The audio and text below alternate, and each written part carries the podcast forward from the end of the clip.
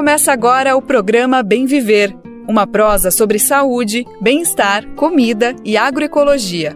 Produção Rádio Brasil de Fato.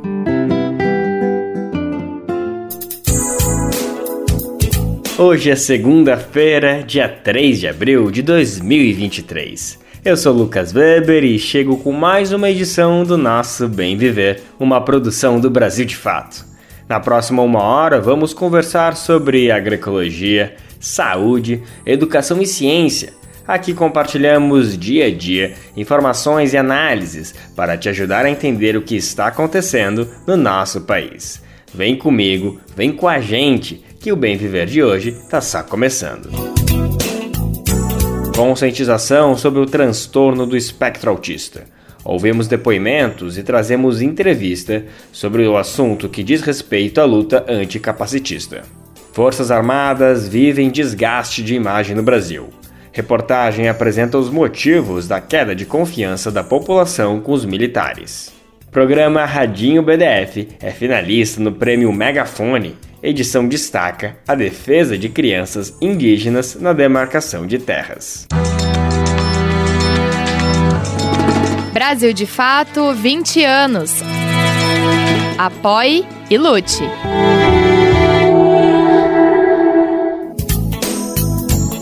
A gente está no ar com Bem Viver de segunda a sexta-feira, sempre às 11 horas da manhã, na Rádio Brasil Atual 98,9 FM na Grande São Paulo e também pela nossa rádio web no site radiobrasildefato.com.br que você pode ouvir em todo o mundo.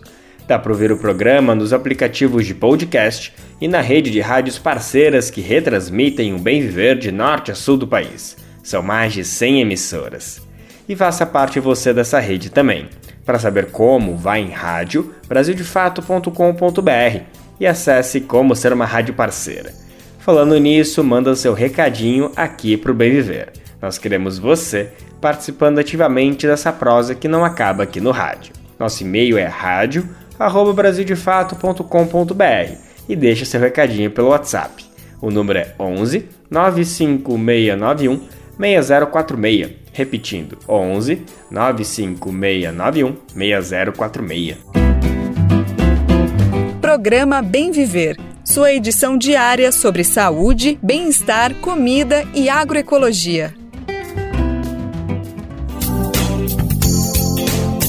Ontem, dia 2 de abril, se celebrou o Dia Mundial de Conscientização do Autismo. A data foi estabelecida pela ONU em 2007 como forma de criar um momento específico do ano para reunir ações e mobilizações de combate a discriminação e preconceito contra pessoas com esse transtorno. O autismo aparece na infância e tende a persistir na adolescência e na idade adulta. Na maioria dos casos, ele se manifesta nos primeiros 5 anos de vida. Pode se manifestar de diferentes formas e diferentes níveis, e algo importante é que existe tratamento. E esses cuidados precisam ser introduzidos tão logo seja feito o diagnóstico. É um trabalho multidisciplinar Envolve a intervenção de médicos, psicólogos, fonoaudiólogos, educadores físicos, além da imprescindível orientação aos pais ou cuidadores. O Dia de Conscientização do Autismo é uma data importante da luta anticapacitista. Com certeza você já ouviu esse termo e possivelmente aqui no Bem Viver mesmo. Significa atuar por uma sociedade que não discrimine a pessoa por ter qualquer tipo de deficiência seja física ou mental. Significa não desconsiderar a opinião ou capacidade de alguém porque ela não segue os padrões normatizados pela sociedade. Para o programa de hoje, para entender com profundidade essa discussão, a gente contou com o apoio do grupo Família TA, um coletivo de mães, pais e cuidadores de crianças e adolescentes autistas no Espírito Santo. A nossa repórter Sara Fernandes conversou com Emanuele Teixeira Vassola. Ela é coordenadora e fundadora do grupo. Ela é mãe de uma criança autista e foi isso que a motivou a fundar a iniciativa. Hoje ela é uma especialista no combate ao capacitismo, especificamente em relação ao autismo. Emanuele compartilhou uma série de dicas para todo mundo se somar nessa luta e também falou da experiência pessoal dela, que é realmente emocionante. Vamos conferir. Emanuele, por favor, se apresenta pra gente e conta um pouco também de como surgiu o grupo Família Teia. Bom, meu nome é Emanuele Teixeira Vassoler, uh, eu tenho 40 anos. Então, Família Teia, ele nasceu há mais ou menos um ano e meio atrás. É um grupo recente. Ele nasceu de mães, são mães aqui da região, né? De Guarapari, Piúma, Vitória e Anchieta, para trocar experiências mesmo, né? E prognóstico das crianças com relação à medicação, equipe multidisciplinar. É, é bom ter esses grupos para a gente trocar esse tipo de informação. E aí esse grupo foi crescendo. Porque o que, que acontece? Eu era uma mãe atípica, como toda outra mãe atípica, muito cheia de dúvidas. E eu sempre tive como princípio estudar. Se eu não sei, eu vou aprender. Então, assim, todo simpósio, presencial ou, ou online eu tava. Fiz curso de assistente terapêutico, aba. Eu era completamente crua. Então, assim, de 400 famílias, eu acho que eu sei a história de quase todas. É, dá para escrever um livro enorme, assim, de todo o processo diagnóstico, de cada um deles, de cada lágrima, de cada mãe que chegou até mim de noite chorando porque a família, você não podia falar a palavra autismo, de cada mãe que o pai abandonou porque viu que o filho tinha uma deficiência neurológica, que a maioria dos casos é assim, né? Eles abandonam as mães se separam e muitos desses, muitos desses pais têm traços evidentes de autismo também. E antes da entrevista, a gente estava conversando que é fundamental que as famílias aceitem os desafios dessas crianças e a forma delas de ser e de estar no mundo, não é? é ninguém prepara a gente para ter um filho com alguma deficiência, com alguma dificuldade, com alguma perda. A gente, quando tá grávida, a gente pensa na cor dos olhos do bebê, na cor do cabelo, a gente pensa no quarto, né? É, enfim, mas a gente nunca está preparado para uma deficiência. A deficiência física ela ainda é mais bem aceita né, pela, pelos pais, pela família, do que a deficiência neurológica. O autismo é um transtorno neurológico. O cérebro deles é diferente do nosso. Mas a, na aparência, essa pessoa ela não muda em nada. Então, quando é algo que você não consegue ver, é muito complicado de lidar, né? Porque você escuta coisas do tipo, não parece autista, isso é frescura, todo mundo é autista, né? Todo mundo, isso é TDAH, porque tá agitado demais, ninguém olha aquilo ali como comportamento disruptivo. Ah, mas ele é uma criança desatenta, você chama mil vezes, não olha. O que não é verdade, eles estão atentos àquilo que eles gostam, não aquilo que nós queremos. E isso não quer dizer que ele seja desatento. E a agitação, a necessidade de estar se organizando, fazendo movimento repetitivo estereotipado. Às vezes a criança está andando de um lado para outro fazendo som, você está achando que aquilo é. Não, ele está se organizando, né? E após ele se sentir à vontade, ele vai acabar de se organizar, ele vai estar extremamente relaxado. Ele precisava, o cérebro dele precisava fazer essa repetição para poder ele relaxar. Isso acontece muito. A maioria dos pais não entende, sabe? Eu vejo muito isso. A Emanuele é mãe de uma criança autista, o Gustavo, de 13 anos, que também tem superdotação. É, você se sente confortável de compartilhar como foi esse processo de diagnóstico? Sim, me sinto confortável em contar sim o processo diagnóstico. Então, o Gustavo ele foi uma criança que antes de fechar o diagnóstico há oito anos atrás nós passamos por cinco neuros. Foi uma situação bem atípica já dentro do autismo, né? Porque o Gustavo não teve o atraso de fala e a comunicação dele era muito boa, já desde novinho. Os atrasos foram mais motores, na coordenação motora fina e grossa e também tinham as manias, né? Ele era uma criança que comia tudo separado, tinha pouca expressão, era muito literal. Ele leu muito cedo. É, o traço que mais incomodava tanto ao pai quanto a mim eram, era a falta de socialização. Assim, ele não socializava com as outras crianças na mesma idade. Ele tinha dificuldade para se vestir, para amarrar um cadastro até hoje ele não consegue amarrar, para pegar em talheres, né? A pega no lápis foi uma fase muito difícil, mesmo lendo para ele pegar no lápis para ter uma letra legível, né? É muito complicado. E a escola nessa época, ela não observava nada mais. E ele era uma criança tida como uma criança muito tímida, porque ele falava e brincava até com um coleguinha. E aí, após esse período de passar por tantos neuros, a gente marcou o Dr. Tiago Guzmão, que era especialista, e o Tiago é, identificou, claro, né, como a síndrome de Asperger, que é quando a criança não tem um atraso na fala e na comunicação, e uma criança que tem um desenvolvimento até, se você olhar, muito parecido com crianças típicas. É, para nós não veio como a bomba, né, que todo mundo fala, aí veio aquela bomba, porque ele falava, ele se comunicava muito bem. E tudo isso foi tratado, né, com um psicólogo e com a terapia ocupacional na época. E deu muito certo, e ele também foi medicado. Hoje ele já não toma mais medicação, ele está com 13 anos, é uma criança 100% funcional. É a prova que, recebendo assistência de saúde e educação adequada, todas as crianças conseguem se desenvolver e ultrapassar os seus limites, independente delas serem típicas e atípicas, né?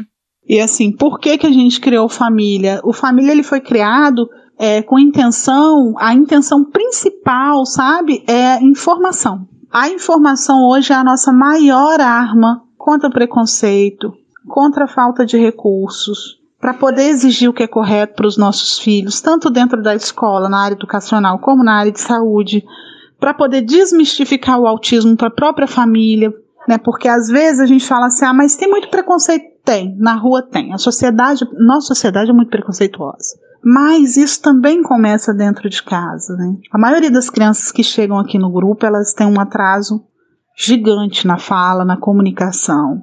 Algumas têm deficiência intelectual, mas quando você pergunta para a mãe o grau, do, o nível né, de suporte do filho, porque é o nível de independência, agora é medido por nível de independência o grau. E ela vai falar assim: ele é nível 1 de suporte, mas é uma criança que não come sozinha, não toma banho sozinha, que não fala. Uma criança dessa, ela não é nível 1 de suporte.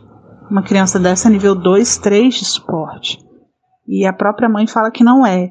Então, assim, quando você chega com a informação, com a palestra, com a fono fazendo uma roda de conversa, você está dentro da escola, aquela mãe que não quer aceitar, e você, a diretora chama, junto com outras mães que já têm filhos no, no espectro, né, e com outros professores de educação especial, e acontece essa roda de conversa, e essa mãe descobre que aquele filho que está extremamente agitado, às vezes até agressivo porque não consegue se comunicar, né? Ele tem autismo, não existe a possibilidade, mas que existe tratamento e essa criança ela pode sim ficar independente, levar uma vida é, é, dentro da, da, norma, da normalidade quando cresce.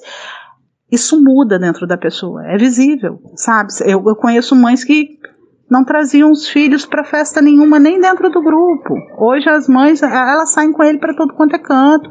E que pule, que grite, que corra de um lado para o outro, tá tudo bem. Ele tem autismo. É isso mesmo. E as pessoas em volta precisam entender que eles são assim. E além do direito aos tratamentos de saúde e apoio na educação, as crianças e também os adultos autistas têm muitos outros direitos que muitas vezes são desconhecidos por falta de divulgação mesmo. E as pessoas elas têm sede de conhecimento. Né, quando nós rodamos o comércio com a lei de prioridade de atendimento, tanto municipal quanto federal, é um bombardeio de perguntas dentro das lojas, né? O que que, o que, que seu filho está fazendo? Como é que é? Eu tenho um sobrinho que é assim. Ah, então a gente tem que atender mais, mais rápido porque o ambiente agride. Ah, agora eu entendi porque eles gritam. Agora eu entendi porque às vezes eles estão irritados. Então, assim, todo esse conhecimento que a gente leva às pessoas é o que vai mudar realmente o modo delas olharem para os nossos filhos agora e no futuro. Porque o acolhimento e a informação, eles vão gerar inclusão. Acredito, Emanuele. E além do trabalho de informação e conscientização, Quais as outras atividades e suportes oferecidos pelo Família Teia? Hoje, Família tem um funcional especial com o professor educador Fábio Artuic, que é um educador especial na área de educação física, que está se especializando em autismo, fazendo ABA, fazendo curso pelo IEPSE, e ele é totalmente gratuito para as crianças aqui do Família Teia. São três horas semanais a mais de terapia para essas crianças que às vezes precisam até de 48 horas, né? E aqui no Espírito Santo, infelizmente, nas nossas cidades aqui, o suporte é muito pouco, o suporte público, a terapia são feitos por associações não governamentais. A APAI é uma delas, mas a APAI ainda faz um serviço legal, né? A Pestalozzi, que é outra instituição, dá uma hora semanal para essas crianças, que para mim como estudiosa de aba e, e autismo, a gente sabe que num, uma hora e nada é a mesma coisa. Temos a aula de caiaque na praia para os adolescentes, para as crianças maiores, né? Eles adoram, é disputadíssimo. Temos aula de natação também na praia, no mar, e é disputadíssimo, eles também adoram. Tudo isso gratuito, tá? Tem uma psicóloga, a doutora Camille Abreu, formada, pós-graduada, mestrada na, na UFES, que é quem faz a terapia de grupo com os pais, para os pais poderem se cuidar também, né? Porque a carga é muito grande, então precisa de um psicólogo para atender esses pais e sempre em grupo, né? Porque a troca de experiência é sempre muito rica e assim as cidades super aderiram. Começou em Guarapari como um movimento muito modesto de informação foi para Piuma, foi para Anchieta, criaram-se núcleos, estruturaram-se lideranças nesses núcleos, agora tá Vitória, tá criando um, o grupo de Vitória já nasceu muito grande, né, porque Vitória é a capital aqui do estado, e a gente quer continuar a fazer esse trabalho crescer, né, é um alento, né, você ter quem vive um, o mesmo transtorno ali, ver aquelas crianças evoluindo, para mim é lindo, você está começando a trabalhar com uma criança de um ano de um ano atrás que chegou até nós, a mãe desesperada, chorando, e essa criança hoje fala que socializa, que está alfabetizando, está feliz. Então, assim, você vê que o quanto a equipe multidisciplinar é importante, o quanto o tratamento de qualidade para essas crianças são importantes e nem todas têm acesso a isso.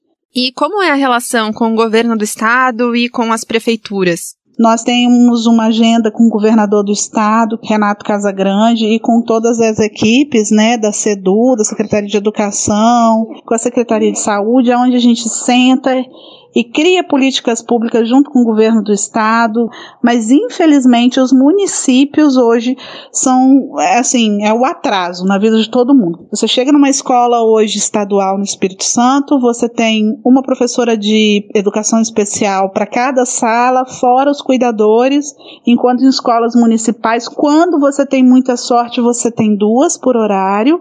É, o que vai mudar a cabeça dessas pessoas é a informação. Não adianta a gente bater só de frente. Se eles não têm informação, informação real de qualidade, vai continuar a ser sem empecilho. Até mesmo as mães, porque para se cobrar tem que ter informação, né? E assim, a grande maioria não tem. A gente já falou aqui um pouco sobre preconceito, mas queria que você comentasse mais sobre como esse tema está presente no dia a dia das famílias TEA. É, um laudo anula muita criança. Quando eles, a maioria dos professores e profissionais, quando leem no laudo assim, autismo, eles já imaginam, que, ainda imaginam, aquela pessoa que bate com a cabeça na parede, que só quer ficar no chuveiro, que não fala, que não come, sabe? Eles ainda imaginam isso. Mas não é assim. Né? O autismo é um espectro muito amplo é, dentro de cada nível de suporte, de suporte existem as suas particularidades. É, eles são todos muito diferentes uns dos outros e eles têm que ser avaliados de forma individualizada. E aí o que, que acontece? É, as pessoas não conseguem ainda ver isso. Eles acham que são todos iguais e isso é muito triste, né? Porque quando a pessoa pensa assim, quando ela, quando esse laudo anula essa criança na escola, isso significa que os profissionais dessa escola não têm informação nenhuma sobre o transtorno e não trabalham essa criança. E o autismo é uma corrida contra o tempo. Né? Do zero aos sete anos, a gente tem a. Do zero aos oito, a fase de neuroplasticidade cerebral, que é a capacidade que o cérebro tem de aprender as coisas de forma diferente, né? De um cérebro típico.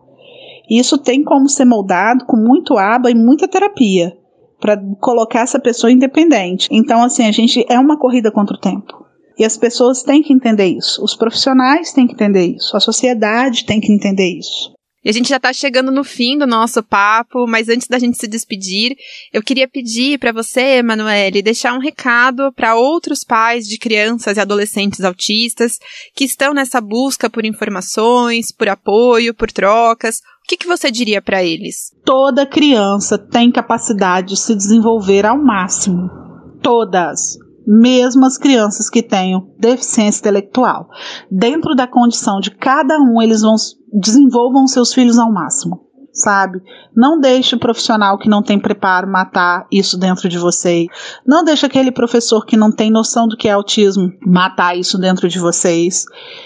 Corram atrás de conhecimento, se informem, estudem e nós estamos aqui. Pai e mãe nenhum tem que se sentir sozinho, né? Ninguém larga a mão de ninguém. Isso nunca teve tanto significado depois que a Família Teia foi criado. Ninguém larga a mão de ninguém. E quem quiser procurar o grupo, é só ir até a nossa página, arroba Família Teia 2022, que nós vamos estar assim dando suporte, dando informação, orientando dentro daquilo que for possível para esses pais, principalmente pais de diagnóstico recente. Nós estamos aqui para acolher e para informar. Lindo trabalho, Emanuele. A gente agradece muito por essa entrevista e por compartilhar informações tão importantes sobre o autismo. Muito obrigada.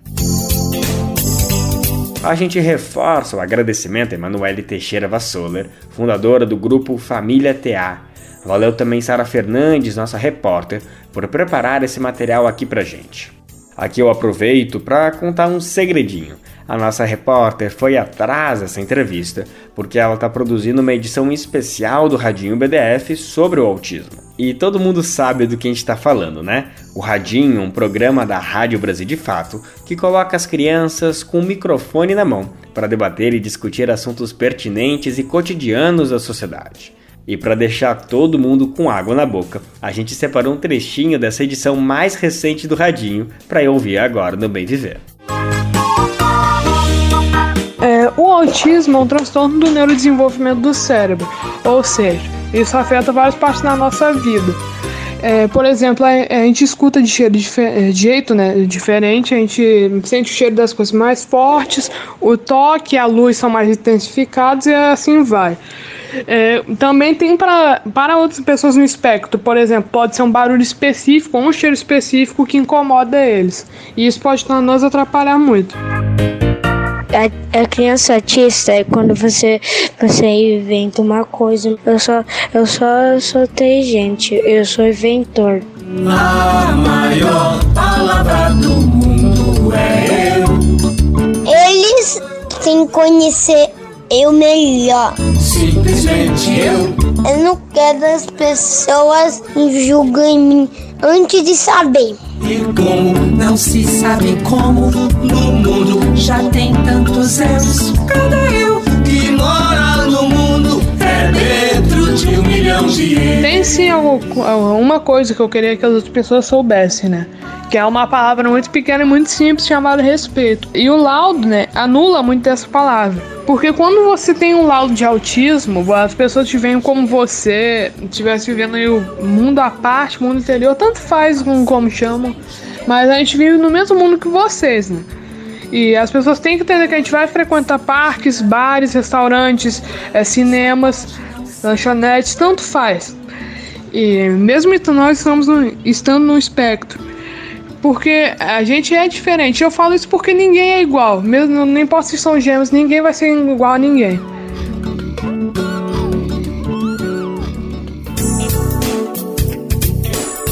Lembrando que o Radinho é uma produção quinzenal que fica disponível sempre no site radiobrasildefato.com.br.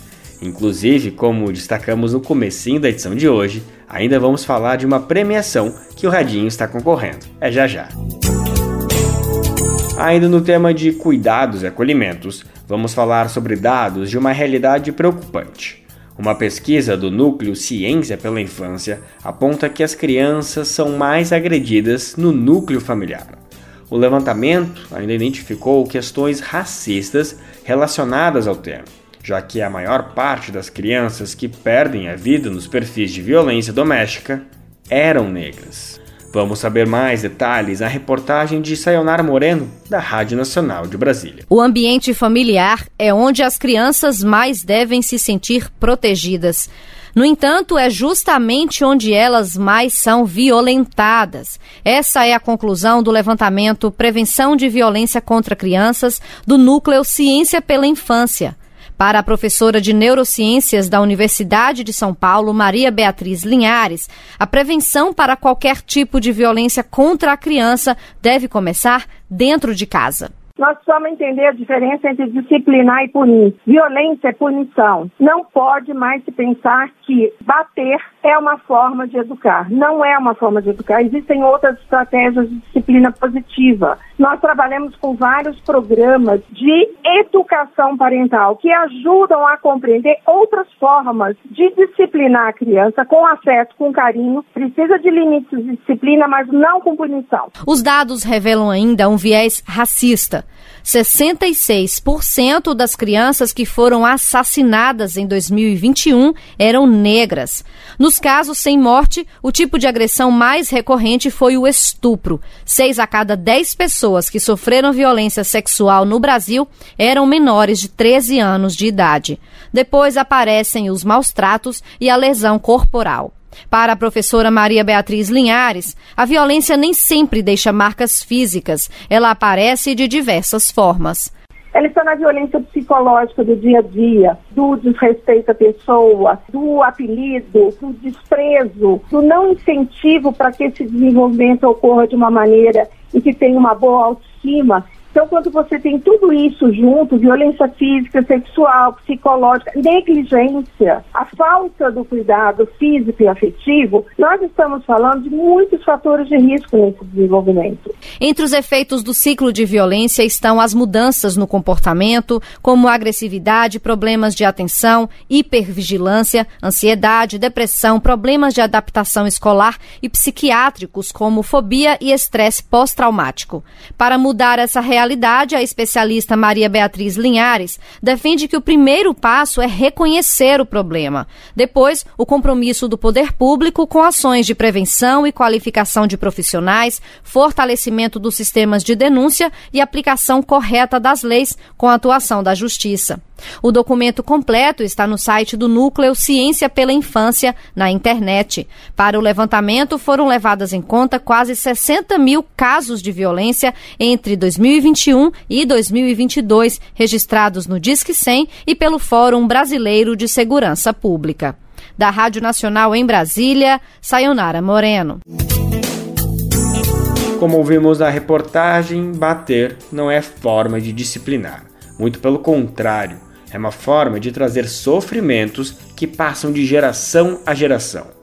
O que é ruim dentro das paredes de casa permanece ruim no futuro, nos espaços públicos, com tantos problemas para as vítimas, como foi relatado pela especialista. Essa, sem dúvida, é uma das formas que geram uma cultura de violência na sociedade.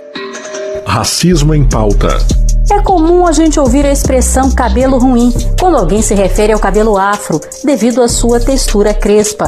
A ideia vem da cultura de que bom é ter cabelo liso, mas além de equivocado, esse é um termo muito racista que prejudica a autoafirmação da estética negra. Em vez de cabelo ruim, fale cabelo crespo ou cacheado. Racismo em pauta. Uma campanha Senado Federal. Na semana passada, o golpe militar de 64 completou 59 anos. Uma pergunta importante é que interpretação ficou para o brasileiro e para a brasileira desse fato marcante da história do país. A confiança da população diminuiu nos últimos anos diante das Forças Armadas. Apesar da história de 21 anos que jamais devem se repetir, se engana quem acha que esse desgaste de imagem está relacionado diretamente com a ditadura militar. Vamos entender um pouco mais dos motivos na reportagem de Igor Carvalho, com locução de Daniel Lamir. Após o 59 aniversário do golpe militar que asfixiou as liberdades por 21 anos no Brasil, as Forças Armadas vivem uma crise de imagem. De acordo com pesquisas recentes, elas têm perdido o respeito da população após assumirem, no governo Bolsonaro, um protagonismo inédito no governo federal. Uma pesquisa da Atlas Intel, divulgada no dia 1 de fevereiro deste ano, mostrou que 41% da população confiam nos militares, 39% não confiam. O percentual que não tinha opinião sobre as Forças Armadas era de 20%. Nesse mesmo levantamento, o Congresso Nacional e o Supremo Tribunal Federal tiveram percentuais maiores que os militares no quesito confiança. Ao mesmo tempo, as duas instituições somam números maiores de desconfiança quando comparadas às Forças Armadas. No Congresso Nacional, 42% das pessoas confiam e 57% não confiam.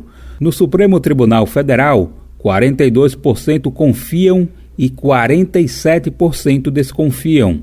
Para a pesquisadora Ana Penido, os números negativos das Forças Armadas refletem a crise de imagem carregada durante o governo Bolsonaro. O prestígio das Forças Armadas hoje parece ter sofrido algumas ranhuras em decorrência do envolvimento intenso da instituição no governo Bolsonaro. Com 360 mil servidores, as Forças Armadas têm previsão orçamentária de cerca de 124 bilhões de reais em 2023. Deste valor, aproximadamente 78% serão gastos com pessoal. Analistas acreditam que elas terão muito menos influência no governo Lula, que voltou a nomear um civil para o Ministério da Defesa, José Múcio, depois de quatro anos de militares à frente da pasta. Na pesquisa intitulada A Cara da Democracia, que é realizada anualmente, é possível ver o recuo na popularidade das Forças Armadas durante o governo Bolsonaro. Em 2018, durante a campanha, 31% dos brasileiros diziam confiar muito nos militares. Esse índice caiu para 29% em 2019, 26% em 2021 e 25% em 2022. Ana Penido ainda ressalta que a avaliação popular sobre as Forças Armadas recai em uma atividade fora de sua finalidade. Se você vai a um médico do SUS e você acha que o atendimento dele foi ruim, você testou aquele atendimento. Então, você consegue avaliar se foi bom ou se foi ruim a partir do atendimento. Se você vai num posto da assistência social, se você está usando uma estrada e ela está cheia de buraco. No caso das Forças Armadas, o prestígio que elas têm não tem relação com a finalidade delas, que a finalidade das Forças Armadas é uma política de defesa, então é a capacidade de proteger o Brasil ou de defender o Brasil diante de eventuais conflitos internacionais. Só que a gente não quer que o país entre em guerra. Então a gente nunca vai ter como de fato avaliar. A pesquisadora elencou então os motivos que podem explicar os índices de aprovação que os militares já alcançaram. Ela exemplificou o carregamento de água para comunidades isoladas, as ações de vacinação diante da pandemia e a realização de obras viárias no contexto de desastres.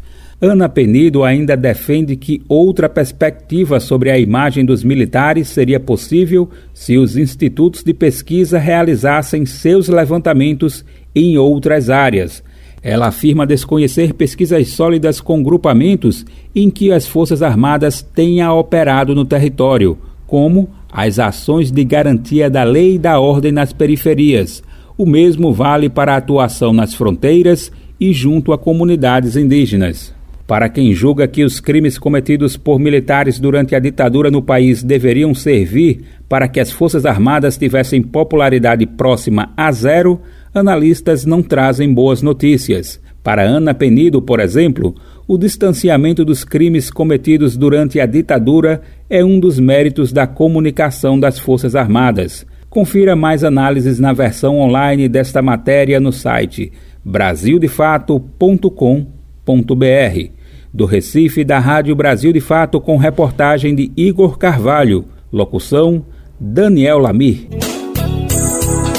Vale a gente lembrar episódios que podem ter mexido com a imagem das Forças Armadas nos últimos anos, especialmente durante o governo Bolsonaro. A gente vai citar pelo menos dois aqui, mas tem muitos outros possíveis. No período mais intenso da pandemia de Covid, o Ministério da Saúde foi comandado por um general que afirmou não saber o que é o SUS, o nosso Sistema Único de Saúde. Eduardo Pazuello refletiu bem a política de negacionismo do governo Bolsonaro.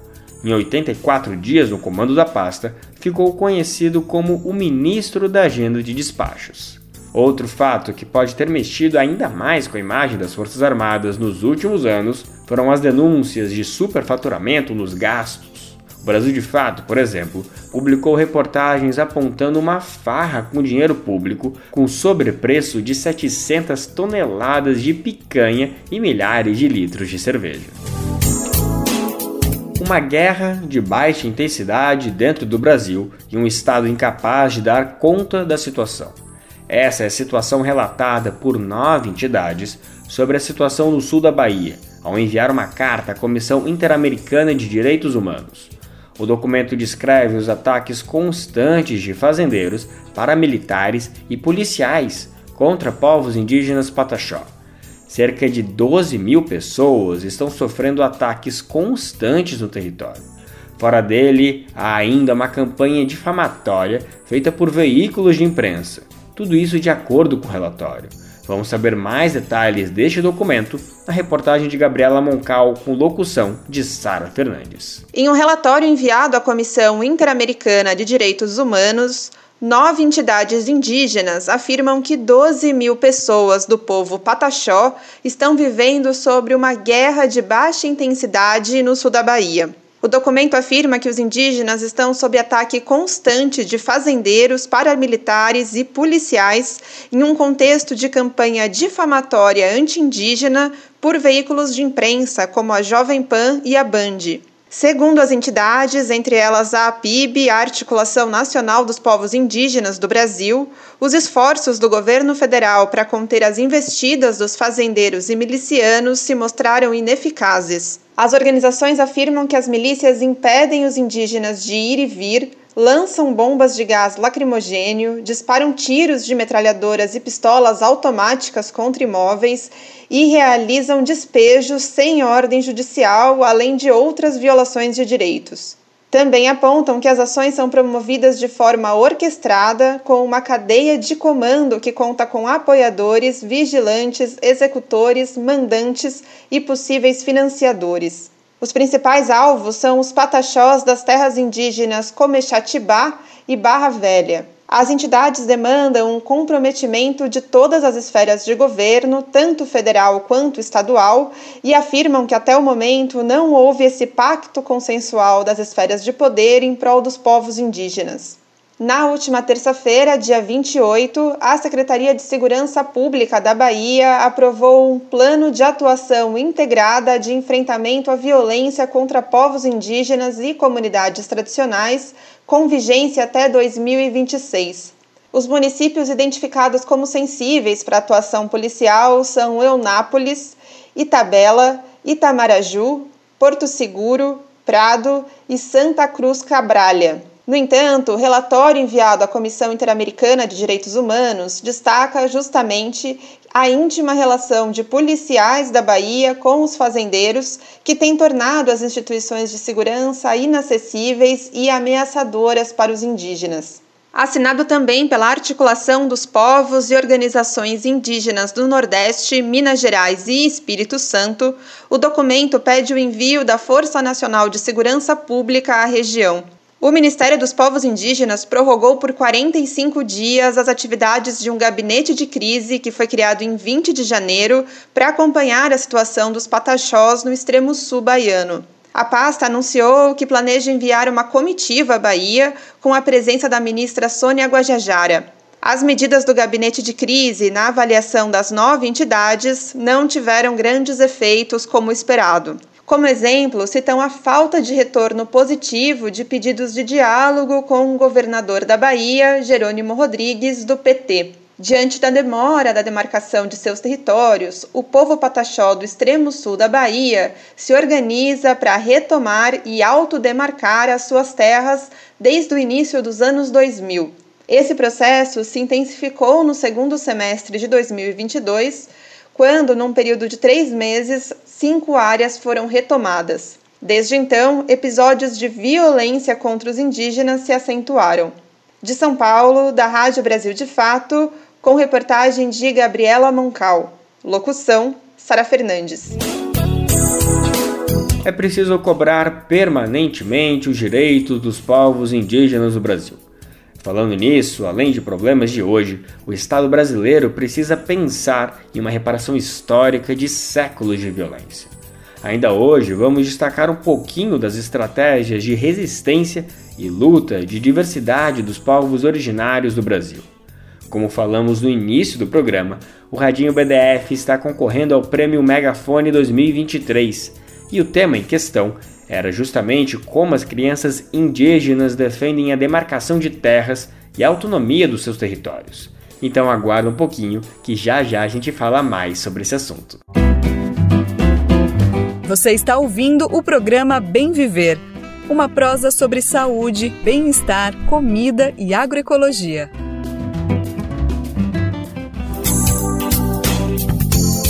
O tema agora é saque aniversário do FGTS. Instituída desde 2019, a modalidade é opcional e permite a trabalhadores e trabalhadoras retirar parte do saldo da conta do fundo de garantia por tempo de serviço. A regra vale justamente para o mês em que cada pessoa completa aniversário. Como abril chegou, quem nasceu neste mês e tem direito ao benefício já pode encaminhar o saque se assim desejar. Vamos entender um pouco mais do assunto na reportagem de Mariana Lemos com locução de Douglas Matos. Trabalhadores nascidos em abril já podem se organizar para ter acesso ao saque aniversário do FGTS de 2023. Esse saque do Fundo de Garantia por Tempo de Serviço está disponível para aqueles que possuem saldo no fundo e que tenham escolhido a modalidade de saque aniversário. O direito trabalhista, que permite o acesso ao FGTS todos os anos no mês do aniversário do trabalhador, disponibiliza uma quantia que é baseada no valor que cada pessoa possui no fundo. Para optar pelo saque, o trabalhador nascido em abril deve informar o interesse à Caixa Econômica Federal até o final do mês. Caso não solicite, esse saque só pode ser feito em 2024. A solicitação deve ocorrer por meio do aplicativo do FGTS, que é disponível para os sistemas Android e iOS. O trabalhador também pode realizar a solicitação direto no site da Caixa ou de forma presencial numa das agências do banco. Caso a pessoa realize a solicitação pelo aplicativo por questões de segurança, será necessário confirmar alguns dados pessoais. Na sequência, deverá clicar no item Saque Aniversário do FGTS e ativar a opção.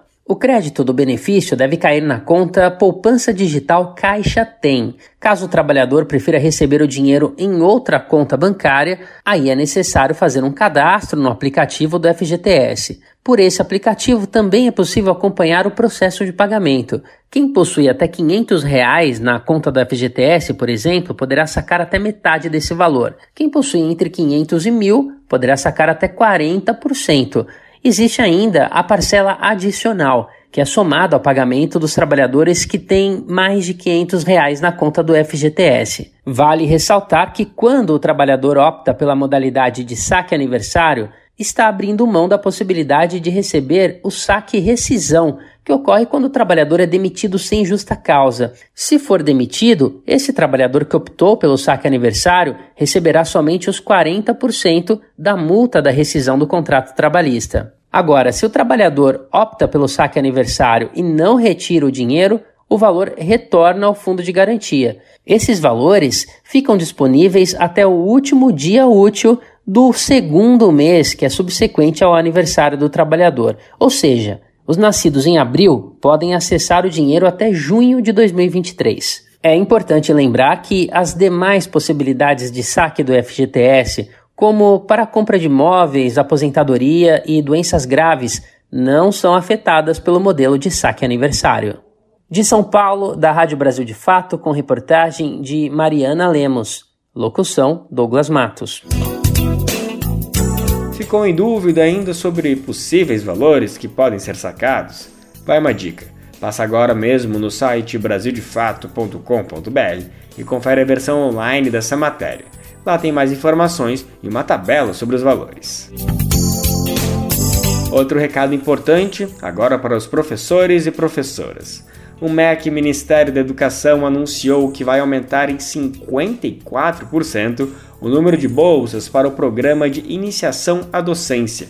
Vamos conferir os detalhes na reportagem de Daniela Longuinho, da Rádio Nacional de Brasília. O Ministério da Educação vai aumentar em 54% o número de bolsas para formação de professores concedida pela CAPES, Coordenação de Aperfeiçoamento de Pessoal de Nível Superior.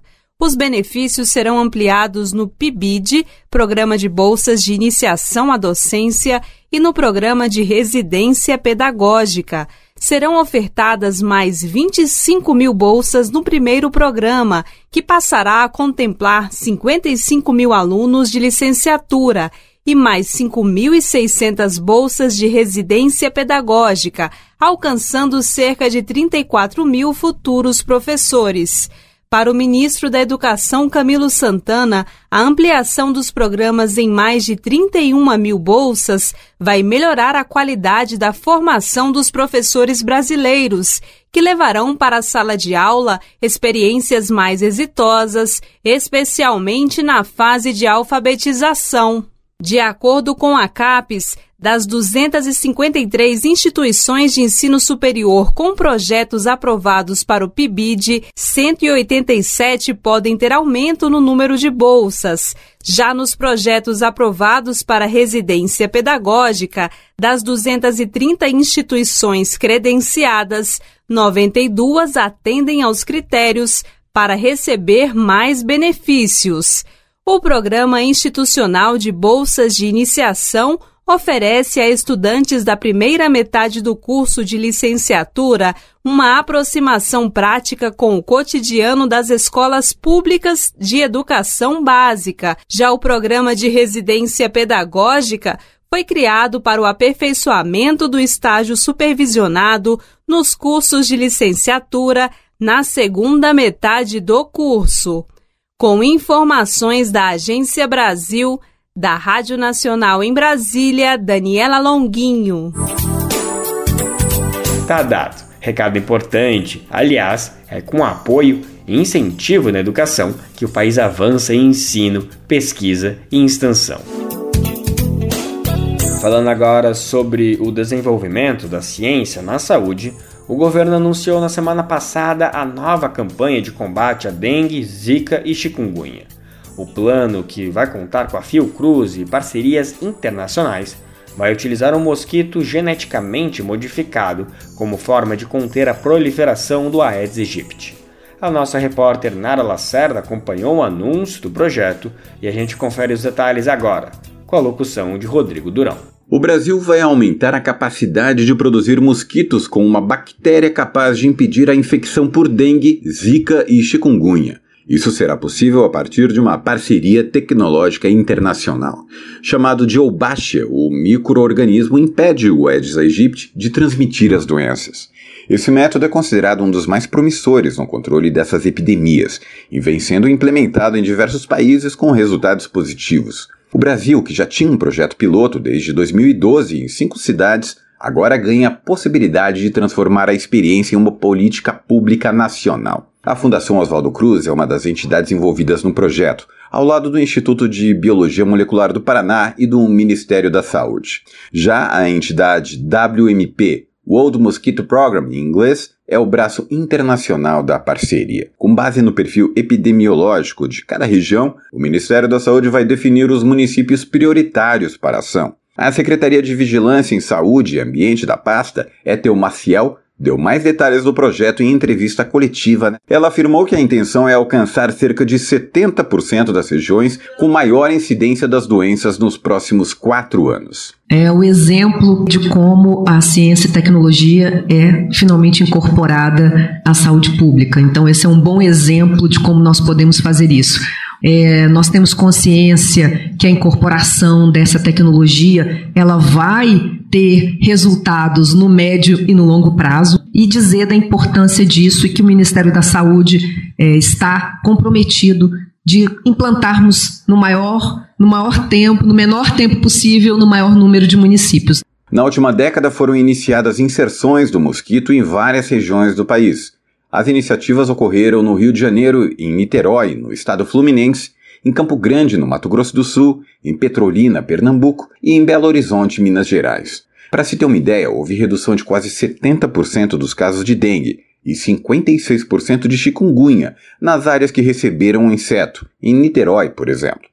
Na região norte da capital fluminense, comunidades periféricas chegaram a registrar queda de 38% na dengue. Entre as ações previstas no projeto está a construção de uma biofábrica, com capacidade de produzir até 100 milhões de exemplares dos chamados mosquitos do bem por semana. Além disso, a expectativa é atingir a marca de 5 bilhões de ovos por ano. No evento de lançamento, o coordenador do programa no Brasil, Luciano Moreira, da Fiocruz, estimou que 70 milhões de pessoas devem ser beneficiadas em 10 anos. Aqui no Brasil, a gente teve alguns momentos, como eu falei, desde 2012 a gente vem trabalhando bastante inicialmente aí em áreas bem pequenas, coletando informação, evidências, para que a gente pudesse então realmente crescer em número e em população, né, sempre baseado em evidência, em ciência. Já temos 3 milhões de, de habitantes protegidos no país. O que a gente está anunciando hoje é uma capacidade produtiva, a gente começar a dar essa guinada de produção em larga escala, em escala industrial, fazer uma produção para que a gente possa, depois de 10 anos, a gente ter capacidade de proteger 70 milhões de habitantes aqui no Brasil. Os recursos para isso já estão garantidos. Está previsto um aporte adicional de 80 milhões de reais para ampliação imediata do método. Será criado ainda um fundo de contrapartida. O objetivo é incentivar empresas brasileiras, instituições de caridade e indivíduos de alto patrimônio líquido a investir na aplicação da tecnologia. A Wolbachia é uma bactéria observada em 60% dos insetos identificados no planeta, mas não é natural no Aedes aegypti. A descoberta de que a espécie passa a infectar menos quando recebe o microorganismo foi feita há 15 anos por cientistas australianos e pelo pesquisador brasileiro Luciano Moreira. Vale ressaltar que contaminar um mosquito com a Wolbachia não cria uma nova espécie e é um método comprovadamente seguro e sustentável. A bactéria manipula a reprodução dos insetos em que está presente e passa de geração em geração após as primeiras inserções. Com o tempo, o número de indivíduos com o microorganismo aumenta naturalmente. De São Paulo, da Rádio Brasil de Fato, com reportagem de Nara Lacerda, Rodrigo Durão. Quer saber onde encontrar livros bons, baratos e com conteúdos que te ajudam a entender a situação atual do Brasil e do mundo? Na Expressão Popular Lá você encontra obras sobre marxismo, agroecologia, educação popular, literatura e muito mais. Com os livros da expressão popular, você se fortalece para a batalha das ideias e para a construção de um mundo melhor. Para saber mais sobre o acervo dessa editora popular, acesse o site expressãopopular.com.br ou faça uma visita à livraria na Rua Abolição 201, próximo ao metrô Anhangabaú, em São Paulo. Editora, editora Expressão Popular. Bem Viver de hoje está quase acabando, mas antes tem uma notícia bem empolgante. O programa Radinho BDF é finalista no Prêmio Megafone 2023. O conteúdo, realizado pelo Brasil de Fato, concorre na categoria Mídia Independente. A edição escolhida para participar do prêmio é intitulada Crianças Indígenas Defendem Demarcação de Terra e Autonomia sobre Territórios. Vamos conferir mais detalhes sobre esse conteúdo e a premiação na reportagem de Nara Lacerda, com locução de Douglas Matos. Radinho BDF. Radinho BDF. Radinho BDF. Radinho BDF. Programa Radinho BDF, produzido pelo Brasil de Fato, está entre os finalistas do Prêmio Megafone de Ativismo deste ano. No ar desde 2020, o podcast inova ao dar voz às crianças na abordagem de temáticas que normalmente costumam excluir a participação delas. Idealizado e apresentado pela jornalista Camila Salmásio, o Radinho nasceu em meio ao isolamento social por causa da Covid-19. A ideia era garantir um conteúdo especial e de qualidade para um período em que os pequenos deixaram de ir à escola e tiveram de aprender rapidamente a conviver com a nova realidade.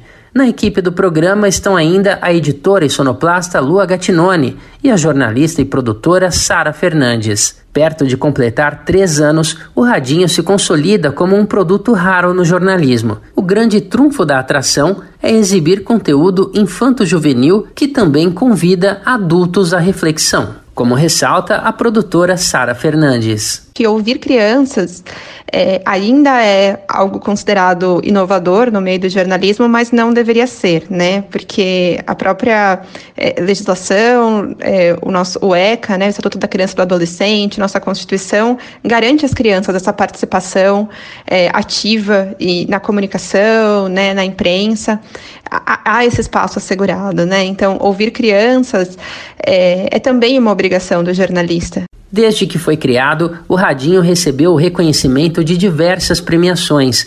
Em 2021, o programa teve menção honrosa no prêmio Vladimir Herzog pela reportagem Crianças Refugiadas discutem no Radinho BDF o direito de migrar.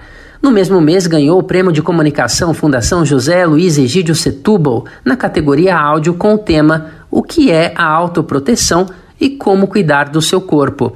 Depois, foi vencedor do troféu Microfone de Prata da categoria Entretenimento na edição dos prêmios de comunicação da CNBB, a Confederação Nacional dos Bispos do Brasil.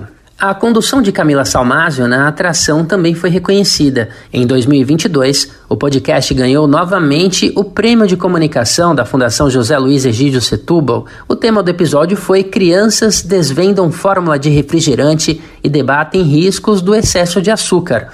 O prêmio Megafone é a única premiação do ativismo brasileiro e está na segunda edição. Em comum, os projetos e personalidades selecionados para este ano têm a defesa da democracia como tema central. As inscrições cresceram 20%, vindas de todas as regiões do país. Norte e Nordeste se destacam e representam 45% do total. Digo Amazonas, do projeto Megafone Ativismo, uma das organizações à frente do prêmio, lembrou que as mulheres e as pessoas negras formam a maioria entre os participantes.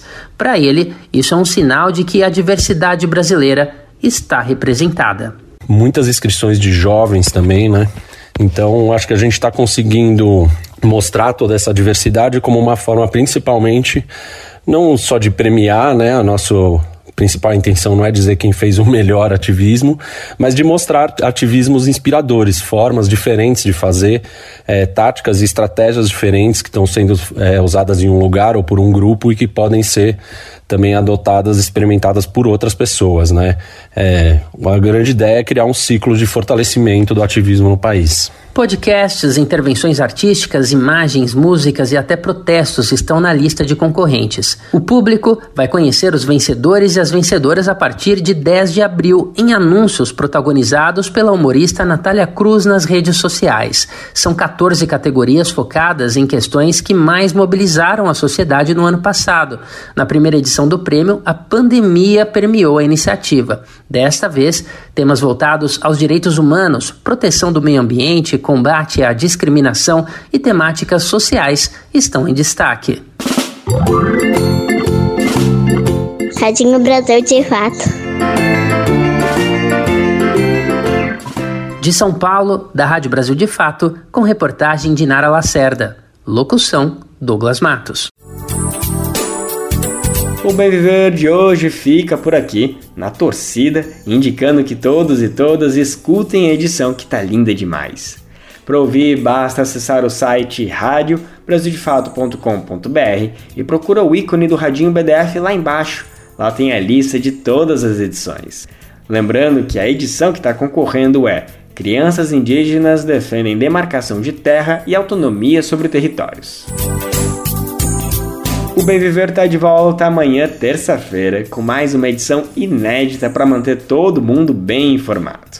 O Bem Viver vai ao ar a partir das 11 horas da manhã na Rádio Brasil Atual 98,9 FM na Grande São Paulo ou no site radiobrasildefato.com.br. Lembrando que o Bem Viver vai ao ar em diversas rádios pelo Brasil, diversas emissoras retransmitem nosso programa e a lista completa você encontra no nosso site na matéria de divulgação diária do programa. Aqui a gente reforça o agradecimento e confiança de se somar nessa nossa caminhada de debate e construção por uma sociedade alinhada ao conceito do bem viver. Muito obrigado por estarem com a gente. Vamos nessa que tem muito pela frente. O Bem Viver fica disponível como podcast no Spotify, Deezer, iTunes e Google Podcast. Este programa teve apresentação de Lucas Weber e roteiro de Daniel Lamir, edição e produção de Daniel Lamir e Douglas Matos, trabalhos técnicos de André Parocha, Dilson Oliveira e Lua Gattinone, coordenação Camila Salmásio, direção executiva Nina Fidelis e apoio toda a equipe de jornalismo do Brasil de Fato.